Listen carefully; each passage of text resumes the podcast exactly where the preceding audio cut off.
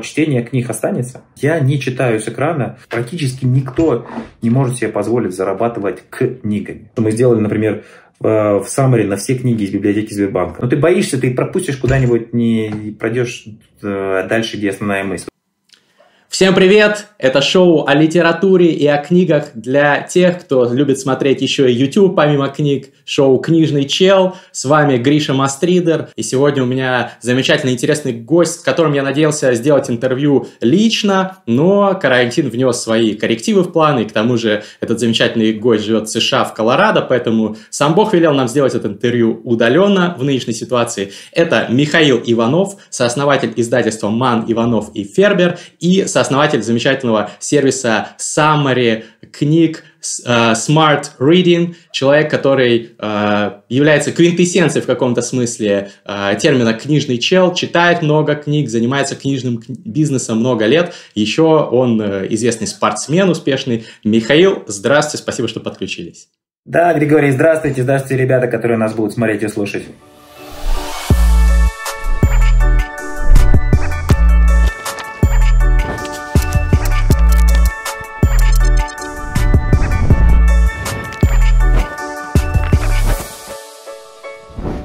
Михаил, давайте начнем с э, такого вопроса, который я люблю обсуждать с разными экспертами, с разными книжными челами. Это эволюция потребления книг и вообще то, куда идет сейчас литература. Вы вообще верите в будущее литературы?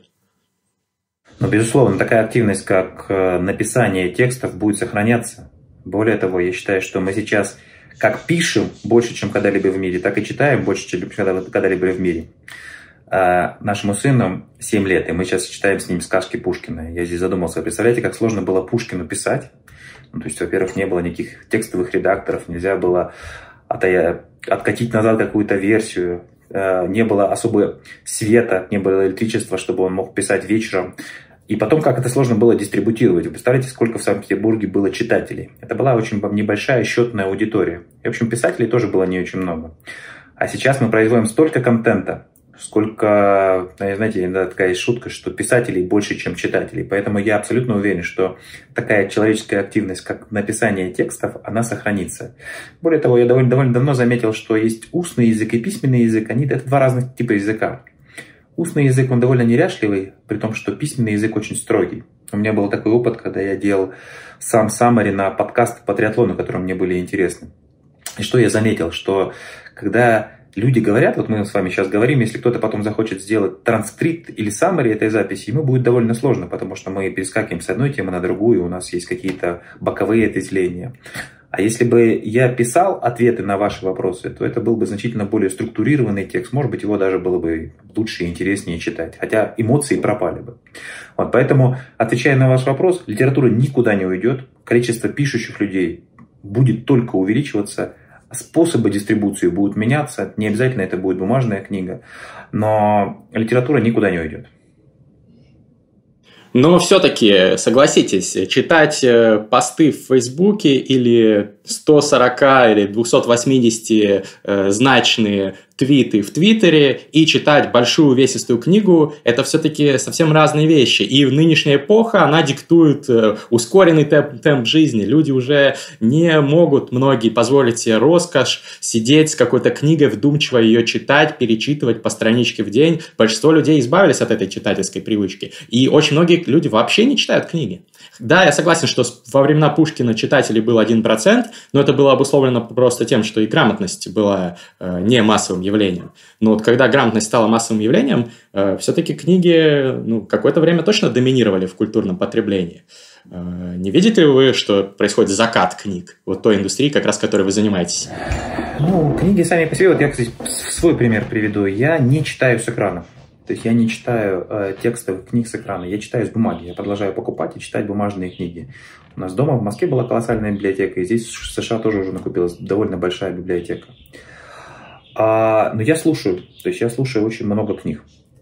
То есть я слушатель и читатель бумажных книг. Я думаю, что... То есть аудиокниги довольно... слушаете, я, вы имеете да. в виду, да? Я, я, я очень много слушаю. И не только книг, но и, например, подкастов. Если мы говорим просто про потребность, которую человек пытается реализовать с помощью чтения книг, то ее можно реализовывать, реализовывать по-разному. То есть в, если мы говорим про потребность в развлечениях, то во времена Пушкина ну, не было Netflix, кинотеатра, онлайн-кинотеатра ОКО и так далее. То есть э, никогда кстати, в мире не снималось такое количество фильмов, как снимается сейчас.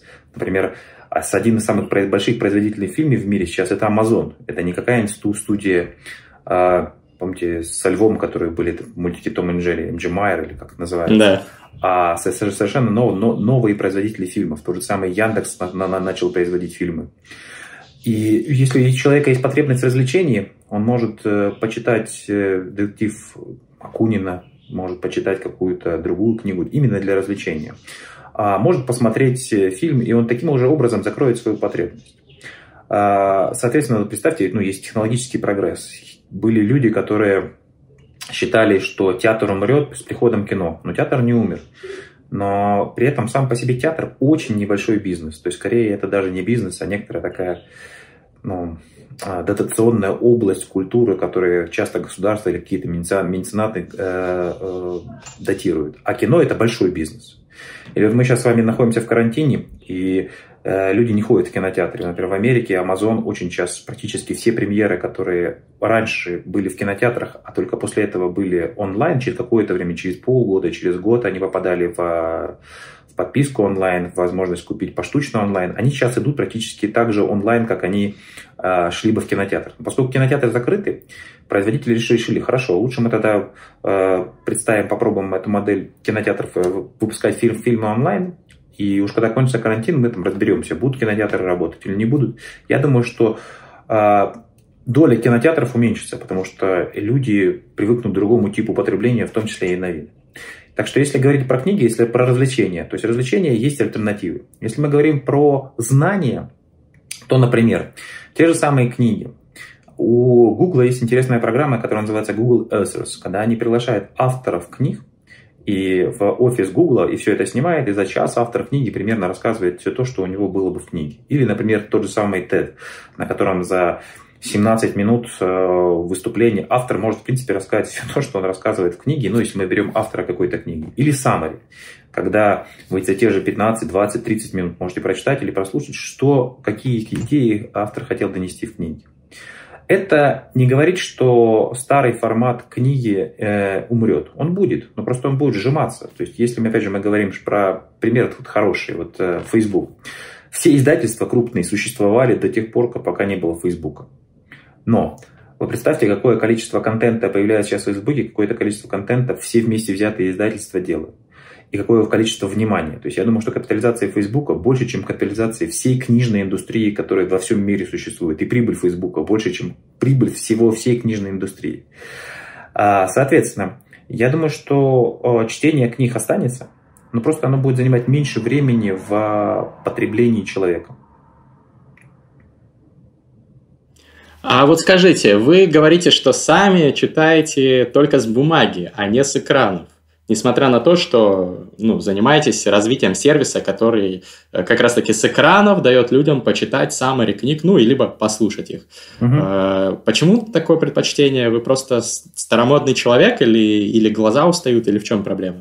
Почему не с экранов не читаете? А, несколько вещей. Ну, во-первых, не случайно все саммари у нас есть в аудиоформате будучи в МИФе, я, я настаивал на том, чтобы мы делали э, книги в аудиоформате, но как-то после моего ухода количество библиотека аудиокниг не сильно увеличилось. Я сам большой слушатель, я считаю, что аудио – это вообще вторая активность.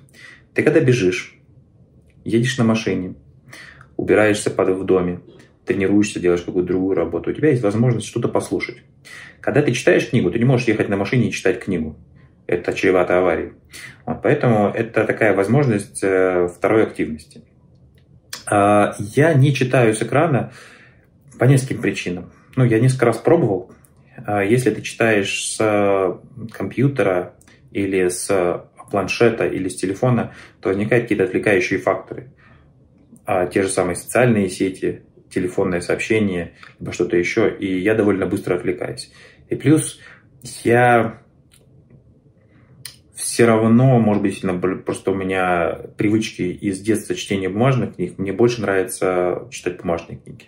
То есть я знаю тех людей, которые читают с планшета, но их не так много, опять же, в моем возрасте, как тех людей, которые продолжают читать бумажные книги. Мне кажется, тенденция довольно явная. Читают э, на бумаге и слушают аудио. Аудио колоссально за последние несколько лет выросло. Э, в Америке есть такой слоган «Listening is new reading». И э, сервис Audible, сервис Amazon очень сильно вырос. И мы у себя видим, что у нас количество, я говорю даже не про объем трафика, а про количество прослушиваемых саммари больше, чем количество прочитанных, ну, не больше, оно приближается к количеству прочитанных саммари. То есть это возможность, как вторая, использовать, получать контент как вторую активность, когда вы делаете что-то, что не требует вашей интеллектуальной, интеллектуальных усилий. Ну, например, уборка, по, уборка дома. Ну, в России, кстати, тоже сегмент аудиокниг растет, и Storytel, и Litres, и другие сервисы э, докладывают регулярно о росте спроса. Ну, мне кажется, я, я тоже сам люблю слушать аудиокниги, интересный формат. А, но вы затронули, мне кажется, важную тему, связанную с тем, что ну, происходит некая инфляция книг. Многие книги, как вы правильно заметили, их э, э, пишут только ради того, чтобы у тебя было рядом с твоим именем в биографии, что ты автор там бестселлера New York Times, чтобы тебе потом больше денег платили за то, что ты выступал где-то перед какими-то аудиториями, э, потому что быть автором книги это круто и престижно. А если бы не это, люди эти бы не писали книги, они бы просто вот э, писали какие-то статьи, посты, лонгриды, может быть, для блогов, э, где вот суммировали как раз выжимку, summary некое из этой книги. И э, там, как вы сказали, в TED выступление можно уложить легко суть книги или в какой-то summary. Вот э, не считаете ли вы, что вот есть проблема все-таки с книгами, которая подчеркивает как раз вот это и ваш в том числе сервис? Ну, сказать, большой глубокий вопрос, но поскольку у нас есть время, мы можем попробовать в нем разобраться. Вообще, я небольшой книги? дисклеймер, э, прошу прощения, что перебил, небольшой дисклеймер, я говорю, конечно, про нехудожественные книги, про нон-фикшн, потому что художественные, на мой взгляд, преступно читать в кратком изложении, нужно смаковать стиль, э, авторский язык и так далее, а я про нехудожественные. Да, абсолютно верно. То есть мы не делаем саммари на художественные книги. В художественных книгах там порядок слов в предложении «я тебя люблю» или «тебя я люблю я» может означать разные вещи. Мы говорим только про нехудожественные книги. А, на самом деле, мне кажется, сейчас э, люди скорее могут гордиться не тем, что у них написана книга, а тем, что у них на канале YouTube, не знаю, 30, 40, 50, 100, 500 тысяч э, слушателей, смотрителей, зрителей нежели чем у них вышла книга. Просто на процесс написания книги, вот представьте себе, я написал книгу, мы написали книгу с Михаилом Фербером, которая называлась «Руководство по маркетингу профессиональных услуг». Она занимает несколько лет. Потом вам нужно договориться с издательством. Потом с издательством вы будете довольно долго вести переговоры, как будет книга издана, какой будет ваш гонорар, как она будет продвигаться. Количество энергии, которое сейчас требуется от автора, который пишет нон-фикшн книгу, оно колоссально. Вопрос зачем? Я э, собрал все свои знания, опыт, э, по, в, который хотел э, обобщить в книгу по триатлону, потом как готовиться к длинному триатлону. Я довольно долго переговаривался со своим предыдущим издательством Ману Ману Фербер о том, каким образом э, будет книга издана. Мы в итоге согласовали все, но после того, как я посмотрел, что сколько времени и сил от меня это потребуется, я подумал, что эти усилия просто не окупятся. У меня есть блог, в котором я пишу, у меня есть собственная рассылка, в котором я пишу какие-то открытия по триатлону. И в целом для меня не было настолько значимым написание книги, э, которая бы окупила те издержки по времени, прежде всего, которые бы ушли на написание книги. Поэтому э, давайте пытаться разобраться, кто пишет книги, нон-фикшн книги. В Америке это чаще всего профессора, профессора университета. Они провели, провели исследования, э, нашли какие-то открытия и хотят этим поделиться. Ну, например, книга Майкла Портера про пять сил конкуренции, она выросла из исследований. Или книга моего соседа по Болдеру Джима Коллинза «От хорошего к великому». Он тоже исследовал, mm-hmm. была Классная большая, большая исследовательская работа, да, и вот в итоге он написал книгу. Он, кстати, после этого не так много написал книг. А, это необходимая часть их профессорской работы. То есть, если ты не написал книгу, то на тебя косо смотрит. Ты должен писать так, чтобы у тебя были публикации, так, чтобы у тебя были книги. Первая часть, первая аудитория. Вторая аудитория – консультанты. Кинзи провело исследование, как правильно конкурировать за таланты, написала книгу «Войну за таланты». А, тоже они инвестировали довольно большое количество денег, несколько, там было три автора. И из этого у них возникла практика. Они этой книгой продемонстрировали компетентность тем компаниям, которые заказывали потом у них услуги. Следующая категория, похожая на консультантов, на компании, консультанты частные. Глеб Архангельский написал книгу про тайм-менеджмент, после этого он застолбил за собой э, в головах многих российских читателей э, такого мастера, номер, эксперта номер один в области тайм-менеджмента и зарабатывает после этого консалтингом. Практически никто не может себе позволить зарабатывать книгами поскольку тиражи не очень большие, дистрибуция сложная. И поэтому книга может быть просто элементом внутри экосистемы там, человека, не знаю, Курпатова, у которого есть книги, у которого есть семинары, у которого есть YouTube-канал, у которого есть какие-то другие продукты, которые люди покупают после того, как они купили книгу. И книга – это такой условно дешевый способ знакомства с э, человеком, который ну, хочет поделиться своими знаниями и тем самым продемонстрировать свою компетенцию. Кстати, интересный пример. Мы делали, я помню, приезжал э, Котлер, который рассказывал э, про маркетинг, про последнюю свою книгу. И при том, что книга условно стоила, я не знаю, 10 долларов в России, а билет на семинар стоили, не знаю, от 500 долларов. И был полный зал тех людей, которые пришли его послушать. Он рассказывал абсолютно то же самое, что есть в книге. Но люди предпочитали другой формат донесения и получения информации за значительно большие деньги. Вот это тоже такой интересный феномен. То есть человек рассказывал абсолютно то же самое, что у него есть в книге. Но Понятно. Ну, то есть книга это какая-то энергия, лишь одно из звеньев э экосистемы. Да. Да, да. Ну, то есть, а, самое главное, опять же, в нон-фикшн книгах, понять, кто ее, кто пишет эти книги, зачем он их делает. Потому что процесс написания книги – это длительный процесс. У нас, например, есть, есть э, замечательный саммари на книгу «Как не умереть от болезни». Мне очень нравится этот доктор, который написал э, эту книгу. На английском она называется «How not to die». В России эту книгу издавали, издавала издательство Питер, написала и перевела ее название «Как не сдохнуть». Нам показалось название не очень хорошим, и мы в нашей библиотеке саммари немножко поменяли. У него есть подкаст Каждую неделю 15 минут он э, рассказывает и делится своими открытиями, какие исследования он прочитал, что-то, что он новое сделал. И в целом, ну, мне нравится слушать его подкаст. То есть мне не обязательно покупать его книгу, хотя я, я куплю его книгу, чтобы поддержать его. Но есть более оперативный способ донесения информации. Опять же, вот представим себе книгу, которую кто-то хочет написать о том, как правильно делать таргетинг в Фейсбуке. Пока он будет писать эту книгу, алгоритм Фейсбука поменяется, инструменты Фейсбука поменяются, добавится что-то новое, добавится, не знаю, Facebook придет другая социальная сеть, TikTok. Процесс написания книги, опять же, если мы говорим про нон-фикшн книги, если мы говорим про технологические какие-то вопросы, они очень, он очень длинный. Кстати, вот представьте себе, э, тоже другой способ конкуренции про э, книги Do It Yourself. Это тоже нон-фикшн. В Америке есть целые каналы, которые поддерживаются компанией там, Home Depot, Loewe, это такие сети Do It Yourself, на которых вы можете значительно э, в более понятной форме узнать, я не знаю, как почистить водостоки. А раньше это была целая большая библиотека книг, книг Do It Yourself, под которые ты, если тебе нужно было починить, я не знаю, водопровод, ты покупал книгу, смотрел, что нужно сделать, как нужно сделать, и чинился водопровод. Сейчас эти знания закрывает YouTube. Вы заходите в YouTube, вы хотите, не знаю, поменять, узнать, как поменять цепь на велосипеде. Прекрасно в YouTube написано. А раньше были целые большие такие manuals, которые показывали, как менять э, в велосипеде цепь. То есть мы говорим о том, что мигрируют, знания мигрируют в разные каналы. Они не обязательно должны быть внутри книги. Они могут быть в видео, в аудио, они могут быть в библиотеках, в Summary, они могут быть в подкастах. Поэтому а знаний становится такое колоссальное количество, что любому каналу ну, есть место. Кстати, тоже интересный пример. Вы помните, раньше были такие атласы автомобильных дорог. Я сам помню, как я по ним ездил, да. когда мы ездили в Европе, и ты приезжаешь, не знаю, из Португалии в Испанию, смотришь, по какой дороге лучше, лучше проехать. Их же нет сейчас. Физических атласов никто в машине не возит. А это был большой, но довольно сегмент такой. Вот. Или энциклопедия. То есть вот в энциклопедии у нас дома стояла большая советская энциклопедия, такая толстая, на которую нужно было, что-то хотел узнать, ты ее заходишь, и читаешь и смотришь. Сейчас есть Википедия, есть онлайн-британика. То есть изменился способ донесения информации, при том, что саму информацию все равно люди производят и потребляют. Просто разные модели ее монетизации.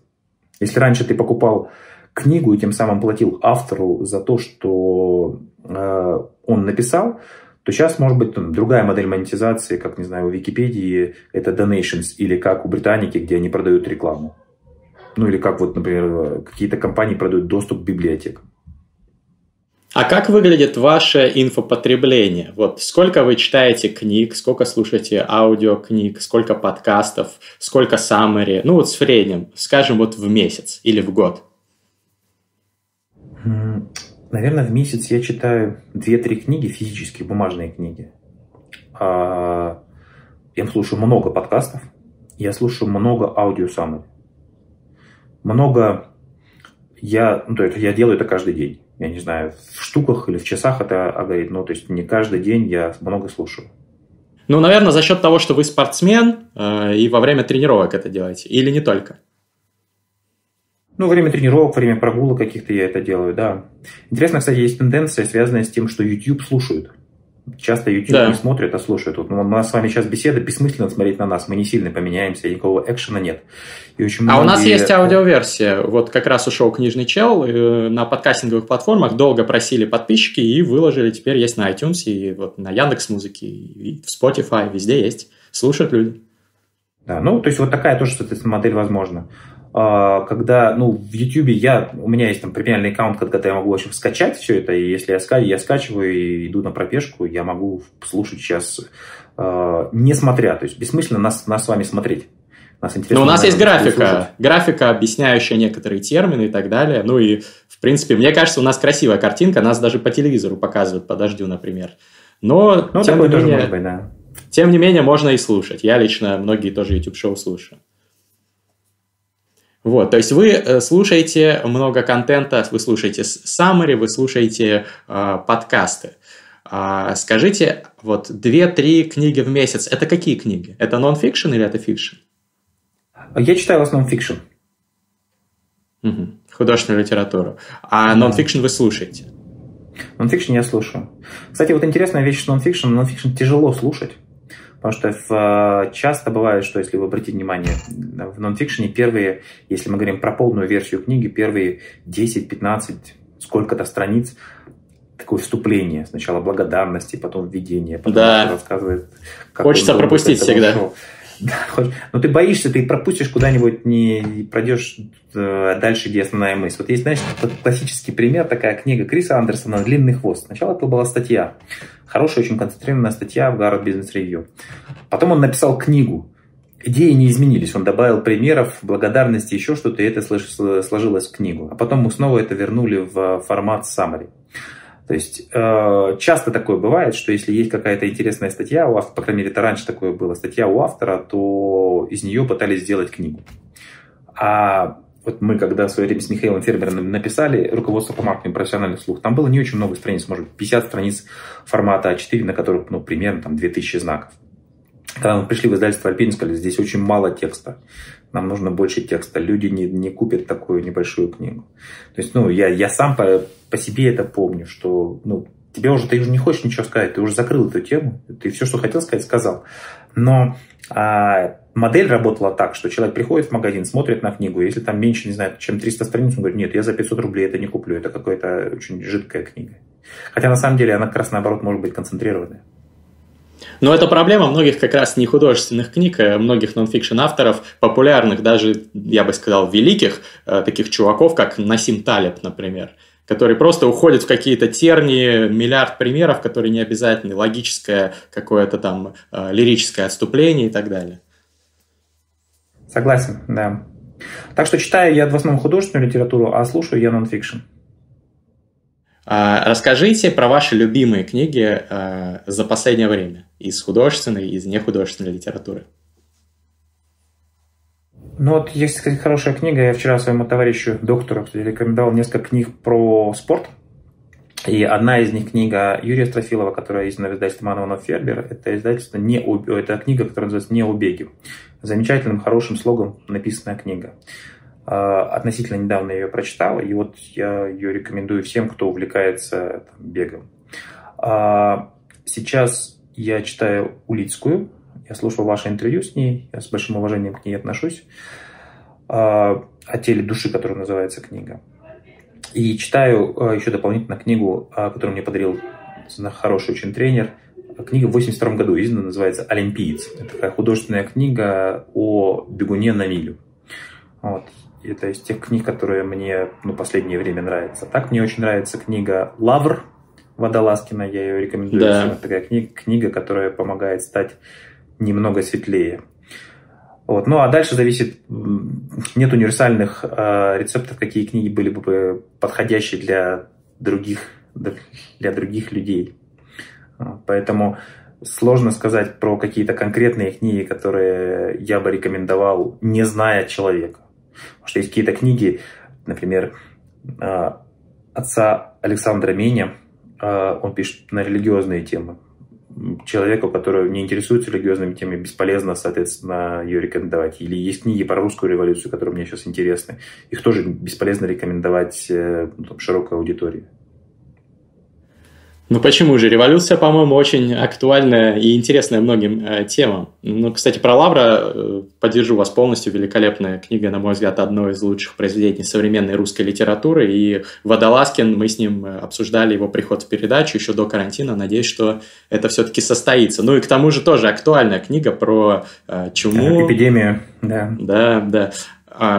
Михаил, а как вы относитесь к self-help книгам, как к книгам э, о саморазвитии? Потому что вот ваше издательство бывшее, в котором вы основали и работали, Ман Иванов и Фербер, очень много таких книг публиковало. Ну, издательства другие популярные, как Альпина, вот издательства разных кон- кон- конкурирующие, тоже э, много таких книг издают, и они одни из самых популярных. Э, но при этом есть мнение, что большинство из этих книг, ну, это такая э, иногда хорошо и складно написанная, но э, болтология, которую люди читают, при этом ничего не внедряют в свою жизнь из э, описанного, просто мотивируются, а потом забывают про все это. Ну, действительно, есть такая проблема, связанная с тем, что когда человек прочитал self-help book, следующее, что он делает, он берет следующий self-help book. То есть нет э, замкнутого цикла. Ты прочитал, что-то сделал, что-то изменилось в твоей жизни. И в целом, ну, я положительно отношусь к таким книгам, если люди после этого что-то стараются применять. А, есть замечательная книга «Untethered Soul». Я не знаю, она была издана на русском. Она колоссальное впечатление, на самом деле, для меня произвела, и она одна из самых покупаемых книг на эту тему. Ее издавало издательство, по-моему, АСТ. Оно прошло совершенно незамеченным, перевод был не самый лучший. И э, она, мне кажется, в России ни на кого не оказала влияния. Если бы я издавал книги в России, я бы переиздал эту книгу и постарался бы донести ее до большего количества людей.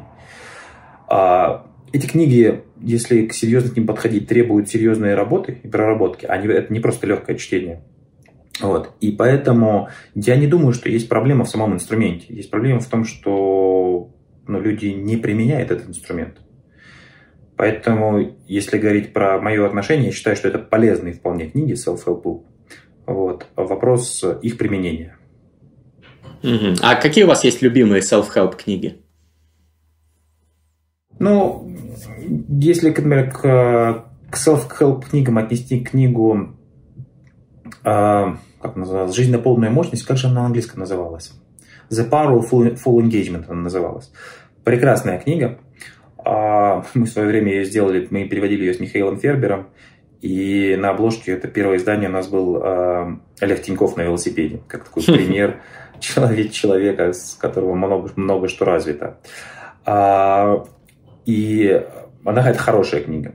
Замечательная, мне кажется, книга «Выйти из зоны комфорта», которая на английском называлась «Съешь лягушку». А, тоже инструментальная, хорошая книга. Но вот я вот говорил про книгу «Untethered Salt», я не помню, как по она называется «Душа освобожденная» на русском языке. На мой взгляд, одна из самых сильных книг по self-help. Вот, но ее бы я рекомендовал читать на английском языке, нежели чем на русском языке, потому что на русском перевод не самый лучший. Вот такая моя тройка на вскидку по self-help книг. А просто нон-фикшн книги, какие авторы вам больше всего нравятся, современные? Тоже я бы не стал говорить по автору, тот, тот, тот же самый Джим Коллинз, у него есть удачные книги, есть менее удачные книги. Я бы стал говорить про какие-то конкретные книги, но вот из книг, которые ну, мне близки, есть книга, которая издавала издательство Альпина, она есть на русском, называется «Ложь». О том, что любая ложь, даже белая ложь, она приводит к искажению реальности и к проблемам. Я, честно сказать, не помню, кто ее автор, но книга очень Ну, у нас здесь графика на экране будет. Еще да, какая? Книга очень, книга очень сильная. Из книг, которые мне последнее время понравились из нон-фикшена, я думаю, Ну, есть какие-то классические книги, например, книги по переговорам. Там договориться можно обо всем. Хорошая mm-hmm. очень книга по Гавин переговорам. Кеннеди, да? Да, сначала скажите нет. Тоже очень хорошая книга по переговорам. Я учился в бизнес-школе. А у нас был прекрасный, замечательный бизнес такой кейс. У нас был курс по переговорам. И вводный кейс к этому курсу был следующий. Нас разделили весь класс на две группы. И далее одни хотели купить продать машину, а другие хотели продать машину. То есть одни были продавцами машин, другие были покупателями машин. И когда профессор нас пригласил в класс, у нас было какое-то время, мы торговались, мы разбились на пары и торговались за машину. Он спросил, все довольны там сделкой, которую вы заключили? Говорит, да, все довольны. Но говорит, да хорошо, скажите мне, самая низкая цена, за которую вы купили машину? Ну, цена была там, типа 300 долларов. А скажите, самая высокая цена, за которую вы продали машину? Она была 3000 долларов. Это меня в свое время впечатлило. Одна и та же машина, в общем, довольно умные люди, которые учатся в бизнес-школе, которые занимались переговорами, которые о, пытались достичь максимальной моей, своей выгоды при продаже или покупке машины. И цена одной и той же машины различалась в 10 раз. Это меня впечатлило. И вот вопрос переговоров, он особенно сейчас важен, когда вот мы с вами на карантине. Ну, в нашей компании есть поставщики ну, условно, мы снимаем небольшой офис в Москве, мы там уже больше, чем месяц, мы там не появляемся. И, скорее всего, какой-нибудь еще месяц мы там не появимся. Есть, нам нужно вести переговоры с э, арендодателем нашего офиса. У нас есть другие люди, с которыми мы, мы, мы ведем переговоры. И как раз вот такой навык переговоров очень важен. И он важен не только в бизнес-жизни, но вот вы переговариваете с вашими детьми все время. Дети прекрасные переговорщики, у них есть э, позиция жесткая. Вы от них, вы их никогда не уволите, вы их никогда не откажете. Это те, те, те люди, с которыми вам всю жизнь придется вести переговоры, так или иначе. Вот, поэтому вот книги по переговорам, они довольно э, хороши. Я помню, что у нас еще книга Стюарда Даймонда по переговорам. А я был на его э, тренинге, и он меня тоже очень сильно впечатлил. Поэтому вот если вспоминать о каких-то книгах, которые были бы максимально э, хороши сейчас, максимально интересны сейчас, то и полезны сейчас, то я бы как раз выделил книгу переговорам и вот э, книгу ложь, которая неприменима, как, то есть нет момента, который она применима была, но в целом она очень полезна. Спасибо за рекомендации. Как обычно, у нас все ссылки на упоминаемые здесь э, в шоу книги в описании. Вы можете перейти и купить на русском или на английском. А, давайте обсудим summary. Потому что это, конечно, интересный инструмент. Я сам лично активный пользователь Summary. А, я читаю где-то 50 книг в год целиком. Но помимо этого я многие книги просматриваю в виде Summary. Я пользуюсь англоязычным сервисом Blinkist.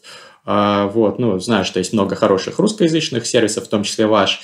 И э, многие люди, ну, по-разному относятся, скажем так, э, к Summary. Кто-то активно пользуется, а кто-то говорит, что да, возможно, многие книги, они написаны слишком развернуто, слишком много примеров, избыточность, там, растягивают книгу, чтобы она была там потолще, чтобы ее купили и так далее. Но все-таки, когда ты читаешь вот Summary, а не книгу, э, ты не настолько же проникаешься тем, что хотел сказать автор, ты как бы по верхам берешь, э, может быть, какую-то идею да, можно сократить, ну, точно так же, как э, сказал Вуди Аллен, э, шутка его, что я э, прошел курсы скорочтения и прочитал «Войну и мир» за 20 минут. Там что-то про Россию.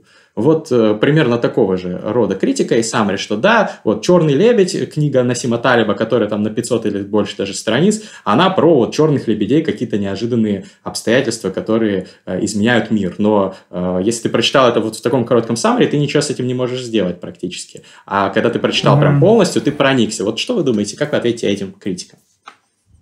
Знаете, я отвечу со стороны авторов. Summary на все книги русскоязычных авторов у нас авторизируется. Что это значит? Мы всем посылаем э, summary, тех summary, чтобы они поняли, еще раз проверили, не забыли ли мы что-то важного. Э, у нас вышло только что summary на, на новую книгу Радислава Гандапаса, вышло summary на книгу Максима Спиридонова, из натологии «Единорог на миллиард», по-моему, так называется. У нас выходит книга на саммари на книгу Дмитрия Чернышева про будущее образование. И все эти авторы, все, кому мы посылаем саммари на э, авторизацию, они очень мало чего добавляют или убавляют. И в целом они за формат summary. То есть они, они за формат и книги, и summary. И у нас нет возможности послать summary на авторизацию всем англоязычным авторам, но тем не менее мы уверены, что мы не потеряли ключевые идеи из книги. Summary не является стопроцентным заменой книги, но это является вашей помощью в выборе книги. Но первое, мы делаем summary только на интересные книги. В мире выходит несколько сотен тысяч нон-фикшн книг каждый год. Из них мы отбираем небольшое количество, которое попадает в библиотеку. Наверняка ну, то есть это некоторый фильтр. Знаете, как если книга издана в издательстве Альпина или Манованов Фербер, это тоже уже некоторый фильтр. Если саммари на книгу попала в Reading, это тоже фильтр. Это значит, что мы считаем, что она стоит того времени, которое вы на нее потратите. Это первое.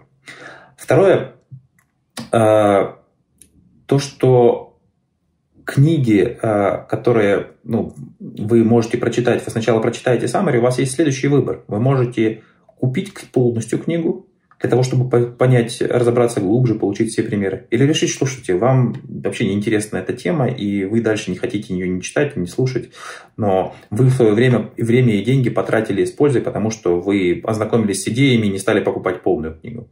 Поэтому это может быть, в принципе, такой вполне ваш инструмент и навигация. Очень часто, на самом деле, мы делаем сейчас summary на те книги, которых вообще нет на русском языке. Вот представьте, какой цикл книги. А если сейчас книга вышла на английском языке, процесс контрактации, перевода, печати занимает ну, примерно в среднем год. Какие-то книги могут быть изданы быстро, но какие-то книги занимают год. У нас цикл занимает две недели. То есть, если мы видим, что вышла книга, новая книга интересная Маркла Гладвелла, то мы ее сделаем за несколько недель. Если мы видим, что вышла какая-то новая интересная книга, мы сделаем ее за то несколько недель. Издательство делают ее месяц. И сейчас примерно 20% всей нашей библиотеки – это на те книги, которых вообще нет на русском языке и, может быть, никогда не будет. Как работает экономика издательского бизнеса? Если ваша книга будет издана тиражом меньше, чем 3000 экземпляров, не издана, а именно куплена, то она убыточна. И поэтому издательство довольно консервативно подходит к отбору и изданию книг. И обратите внимание, что на рынке э, нон-фикшн литературы в России за последние 6 лет, вот я уехал 6 лет назад, практически не появилось ни одного нового автора значимого. Как был Гандапас, Левитас, Архангельский, Ильяхов, так они и остались. То есть новых авторов почти не появляется, потому что все издательства боятся рисковать для того, чтобы выйти на, с новым автором. Конечно, если у вас есть большая платформа, не знаю, 500 тысяч подписчиков в Инстаграме, 500 тысяч подписчиков в Ютубе, авторы издательства будут за вами гоняться. Но это уже ваша платформа, и издательство является скорее Э, методом донесения ваших э, идей до читателей в другой форме. Но если мы говорим про э, summary, сейчас сервис summary, то у нас тоже есть некоторые summary тех такие смарт-книги. То есть формат смарт-книг, когда авторы пишут на смарт-книги в виде summary, и они не сдают их в виде, в виде книги. Соответственно, Саммари не являются полной заменой книги, но они являются возможностью быстро познакомиться с ключевыми идеями книги и принять решение, хотите вы читать книгу или не хотите вы читать книгу. А, и это можно сделать довольно быстро в удобных форматах. У нас есть текст, аудио, у нас есть еще инфографики. Мы нащупали интересный способ репрезентации информации. Инфографики были довольно известны давно, но невозможно было сделать инфографику на книгу, не сделав саммари на книгу. Потому что если вы дадите любому дизайнеру э, задачу сделать саммари на, на книгу, он не сделает его. Он, наверное, хорошо, может быть хорошим дизайнером, может хорошо правильно расположить элементы, подобрать цвета, но поскольку он не знает идею книгу, ему нужно прочитать книгу и сделать саммари. Вот мы научились делать с инфографику на книге. И я был, честно сказать, впечатлен. Мы два года подряд делаем календари инфографик, то есть когда настенный календарь, в котором есть 12 страниц, э, есть summary, э, инфографика на какие-то книги. Они объединены какой-то темой. В прошлом году было это саморазвитие, а в этом году это здоровый образ жизни и 21, 12 э, инструментов личной эффективности. И что мы делаем? К календарю есть QR-код, который, отсканировав который, вы попадаете на страницу, на которой вы можете прочесть или послушать summary на книгу, которая представлена в, в этой инфографике. Я, честно сказать, не верил в этот проект. Мне казалось, что настенные календари – это такой продукт, который ушел уже в прошлое. Оказалось, что нет. А, у нас был очень успешный проект на русском языке, и мы сейчас будем планируем развивать на английском языке. По итогам мы сделали первую книгу, инфографик, 50 инструментов по личной эффективности в инфографике. И она показала выдающиеся результаты. Мы обратили, мы поняли, что люди любят, не, не всегда любят э, читать, а рассматривать картинки они любят всегда. Обратите внимание, какая а, идет эволюция в социальных сетях. Сначала были текстовые социальные сети, ну, например, Twitter или там Facebook был первый текстовый, или там Live Journal, если мы идем, уйдем назад и назовем его социальной сетью. Потом появились социальные сети с фотографиями, это Инстаграм. И сейчас самая популярная в мире социальная сеть, самая быстрорастущая, это ТикТок с видео. И мы, соответственно, от текста ушли к картинкам, к инфографике. И для некоторых наших корпоративных клиентов мы делаем видео. Мы делаем видео, когда мы ключевые идеи из книги в виде, делаем в виде таких дудлов, которые... Э, Анимация, да, то есть? Анимация, да, анимация, когда ну, summary сделано в виде анимации. Так что мы пытаемся использовать все форматы, которые могут донести до людей информацию о тех книгах, которые они никогда бы не прочитали. На самом деле, я сам в России много продолжал покупать книг, но у меня не всегда было время их прочитать. Плюс мы делаем самые какие-то классические книги. Великая шахматная доска, я, кстати, даже не уверен, что ее можно прочитать, в, ее можно найти в текстовом формате. Великая шахматная доска или на книгу Вебера а, о капитализме. Интересно, что он писал не только про а, протестанство, но у него есть книги про а, иудаизм, про книги про буддизм. Об этом на самом деле мало кто знает. Вот. И есть книги, которых уже физически нет. Вы не можете купить некоторые книги по, по там, у нас есть поскольку я увлекаюсь триатлоном, у нас есть э, целая серия книг о спорте. И есть книга по силовой подготовке, которая мне очень нравится. Ее нет физически. То есть э, издательство когда-то издало, и она есть только там на, на пиратских сайтах, которых можно скачать. Вот мы сделали на нее самое. И другого, ее по-другому невозможно было бы даже найти. То есть есть, опять же, некоторая личность главного редактора, который отбирает те или иные summary, то есть это фильтр, который попадает в библиотеку. Вот, я бы так ответил на этот вопрос. А, скажите, пожалуйста, а вот вы не думали, действительно, вот вы сказали, YouTube и TikTok, видеоконтент сейчас доминируют во всем мире. Почему вы все еще делаете аудио summary или текстовый summary, а не делаете не упор на видео summary? То есть, условно, я как только вы это сказали, я подумал, как круто было бы, если бы был популярный YouTube канал, в котором с классной анимацией, типа как Курцгизакт канал есть, может быть, знаете, мой один из любимых, вот, с классной такой стильной анимацией был, излагалось бы summary книг. Я сам, в принципе, в шоу Мастриды, в своем э, втором шоу, которое выходит на этом канале, у меня есть рубрика, когда я рассказываю там на 10 минут про какую-то книгу. Там вот у меня был выпуск «От нуля к единице» Питера Тиля, например, или «Гарри. Поттер и методы рационального мышления». Мне кажется, если еще качественную анимацию на это наложить, люди будут смотреть это намного больше, чем количество пользователей вот сервисов э, э, Э, подобных вашему. А здесь вопрос монетизации. Э, любое видео стоит ну, довольно дорого, даже ну, если да. делаешь просто, аним... просто, просто анимацию без э, ну, дорогого видео. А, и мы экспериментируем. То есть у нас уже есть коллекция из 10 или 12, наверное, сейчас а, видео summary, но мы это делаем для корпоративных клиентов. То есть, когда они заказывают, кстати, неплохая идея, я запишу себе, я запрошу у них разрешение, можно ли, можем ли мы это сделать в открытом в открытом доступе. Оттуда можно же клиентов, соответственно, приводить на ваш сервис. Я думаю, что это супер логично. А, да, можно делать так. А, но, опять же, мы пытаемся экспериментировать. То есть это не такая большая аудитория, чтобы зарабатывать на рекламе в YouTube, чтобы там были миллионы просмотров, и ты бы зарабатывала что-то от рекламы. И, но я не уверен, что работает такая конвертация клиентов, когда они посмотрели одно видео и после этого подписались на аудиобиблиотеку. И при этом, еще раз, я все-таки за аудио, а не за видео, потому что видео не может быть второй твоей активностью. Не можешь вести машину и смотреть видео. Хотя некоторые такие талантливые люди есть, но я боюсь с ними ездить. А, а аудио ты можешь это делать. И когда мы едем в длинную поездку, мы скачиваем какое-то количество summary, какое количество аудиокниг, и с удовольствием мы их слушаем всей семьей в машине. А скажите, а сколько вообще людей сейчас читают э, summary вот в России и в мире? То есть какой процент? Наверное, это же не, до сих пор не супермассовая тема. Нет, это не массовая тема, это довольно нишевая тема. Во-первых, сам нон-фикшн э, сегмент значительно меньше, чем фикшн. А во-вторых, summary нон-фикшн еще, еще более маленький сегмент. Но это довольно устойчивый сегмент. Первый сервис summary, компания Soundview, она э, была основана в 1978 году. Есть большие, большие игроки, есть там getAbstract, компания Швейцарии, которая есть на семи языках э, текстовые summary. Есть э, новые игроки типа Blinkist, на который вы подписаны, это немецкий игрок. Есть э, новый американский игрок, который мне нравится, Instarit называется. Но у всех у них есть свои там плюсы и минусы. Вот та же самая компания Blinkist, это технологические ребята. Они пришли не из литературы, а от технологий. Они там были несколько раз на грани банкротства. У них суммарно инвестировали больше 35 миллионов долларов. И мне, я, я пробовал несколько о Самарисе западных компаний на английском языке. Мне компания Instarit нравится, нравится значительно больше, чем Blinkist по качеству Summary.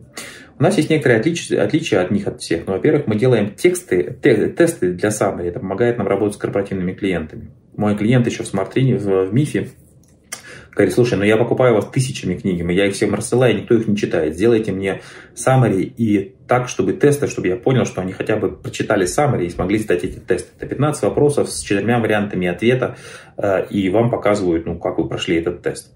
Вам, вы можете для любопытства сделать тест самостоятельно, как частный читатель, но в основном это функция для корпоративных читателей. Там компании назначают summary, не знаю, по определенным компетенциям, определенным группам людей, и после этого смотрят, насколько они э, сдали тесты. Они могут сравнить, как люди сдают между собой тесты, они могут сравнить, как другие компании сдают тесты безымянные. Э, это такой инструмент развития, это первая часть. Ни у кого другого такой части нет. Ни у кого нет инфографик. Инфографика это тоже чисто э, ну, наше изобретение, дополнение в сервис, которого нет ни, ни у кого из э, других сервисов. И потом еще раз, мы пришли от книг.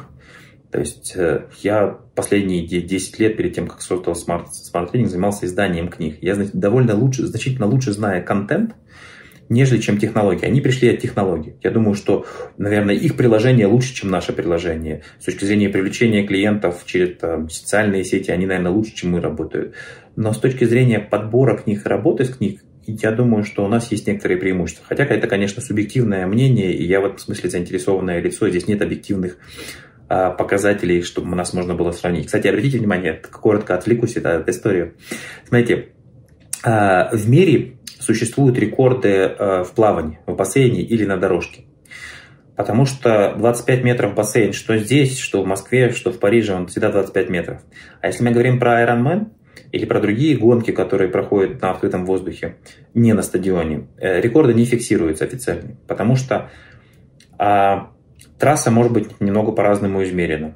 Может быть ветер или солнце и разная погода. И даже на одной и той же трассе могут быть совершенно разные условия. И поэтому результаты не, не, не, не, нет рекорда мира в каких-то дисциплинах, ну, в Ironman официального. То есть неофициальные есть, официальных нет. Вот это к вопросу об оценке, что лучше и что хуже. Если есть совершенно объективные условия, как в бассейне, рекорды мира фиксируются. Если есть условия, которые зависят от внешних факторов, то рекорды не фиксируются. Поэтому моя оценка тех или иных сервисов, она очень субъективная. В этом смысле ну, люди сами выбирают. Я точно знаю, что в России у нас самая большая, самая технологическая библиотека ну, на русском языке. Но мы работаем не только в России, у нас есть клиенты из Казахстана, из Украины, из Европы, и даже, даже из США. Но многие компании пытались э, ну, сделать похожий сервис, потому что ну, идея очевидная. Ты берешь книгу, пересказываешь ее и пытаешься продать людям. Но не все так просто оказалось. Ну, мне, кстати, тоже нравится ваш сервис. Э, собственно, я смотрел, когда интересовался этой индустрией. Мне понравился, понравилась подборка книг. У вас действительно там очень много мастридов, про которые я и так рассказывал и советовал своим подписчикам и на книжном челе, и на мастридах. Поэтому могу искренне советовать. Это не реклама. У нас ссылка есть в описании. На ваш сервис будет ссылка, по которой э, спецпредложение будет для подписчиков, которые перейдут по ней. И мне что-то за это тоже капнет. Ну, повторяю, что это не реклама, но рекомендую сервис хороший. А, Михаил, хотел еще спросить, вот интересно, вы сказали, что многие люди читают полной версии э, книги после summary. А у вас есть какая-то такая статистика? Смотрите, у нас, да, у нас есть э, после каждого summary ссылка на партнерская ссылка там на Amazon, если эта книга не переведена на русский язык, либо на Озон или Тресс, если эта книга переведена на русский язык.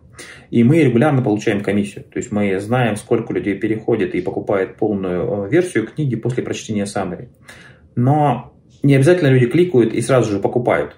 То есть моя оценка, что примерно, наверное, 10% то есть людей условно было прослушано или просмотрено, прочитано 100 summary, и из них 10 человек решились на покупку книг.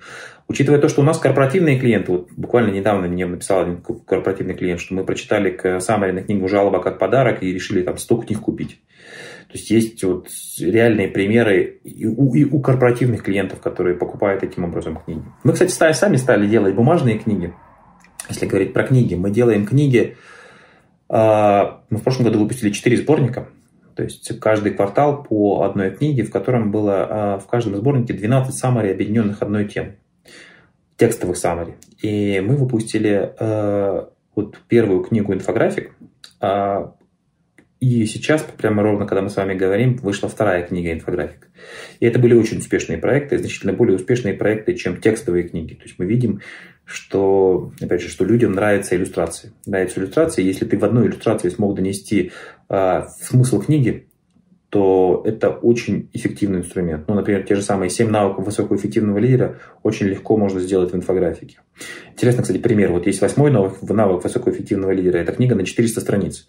Я не знаю, много ли людей помнят, что за восьмой навык э, высокоэффективного лидера. Я читал только про 7 навыков. Но вот есть следующая книга на 400 страниц, где есть еще один навык. Но это, кажется, как раз пример того, как автор пытается монетизировать свою славу и дальше, и оставаться актуальным. Но хотя первая книга крутая, безусловно. А, Михаил, у нас подходит время к концу, но вы все-таки не, не сказали, сколько людей это читают Summary. Вот в, на ваш сервис сколько подписано? Порядок у нас около, людей? Да, да, у нас около 10 тысяч платящих подписчиков. Это частных подписчиков и около 70 компаний. Компании могут быть разные. Компания Сбербанк, у которой подписка на 50 тысяч человек, или компания, у которой подписка на 30 человек. То есть вот есть 10 э, тысяч частных клиентов и около 70 корпоративных клиентов. А у мировых э, компаний зарубежных э, какой у меня порядок нет, цифр? Сотни у меня нет данных, то есть у меня нет данных. Я думаю, что у, у них больше частных клиентов, и практически никто из них не умеет работать на корпоративном сегменте. Кроме вот компания Dietepstrich, у них обратная история. То есть они работают с корпоративным сегментом, и у них очень немного частных клиентов. В этом смысле у нас есть продукт и для корпоративных клиентов, и для частных клиентов.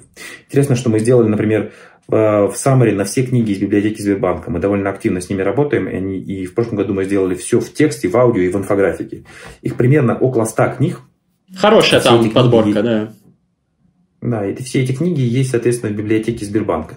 И, кстати, тоже интересный пример. Вот а, Некоторые компании для членов правления своих заказывают summary на какие-то книги, которые только что вышли, ну и, и до, до того, что они выйдут на русском языке, еще пройдет год, а может быть их вообще не издадут. Они присылают нам список, говорят, сделайте, пожалуйста, нам summary вот на эти 3-4 книги. И мы делаем summary в тексте и в аудио, и они потом распространяют среди своих руководителей, чтобы они были в курсе, потом принимают решение, хотят ли они сделать или не хотят ли они сделать.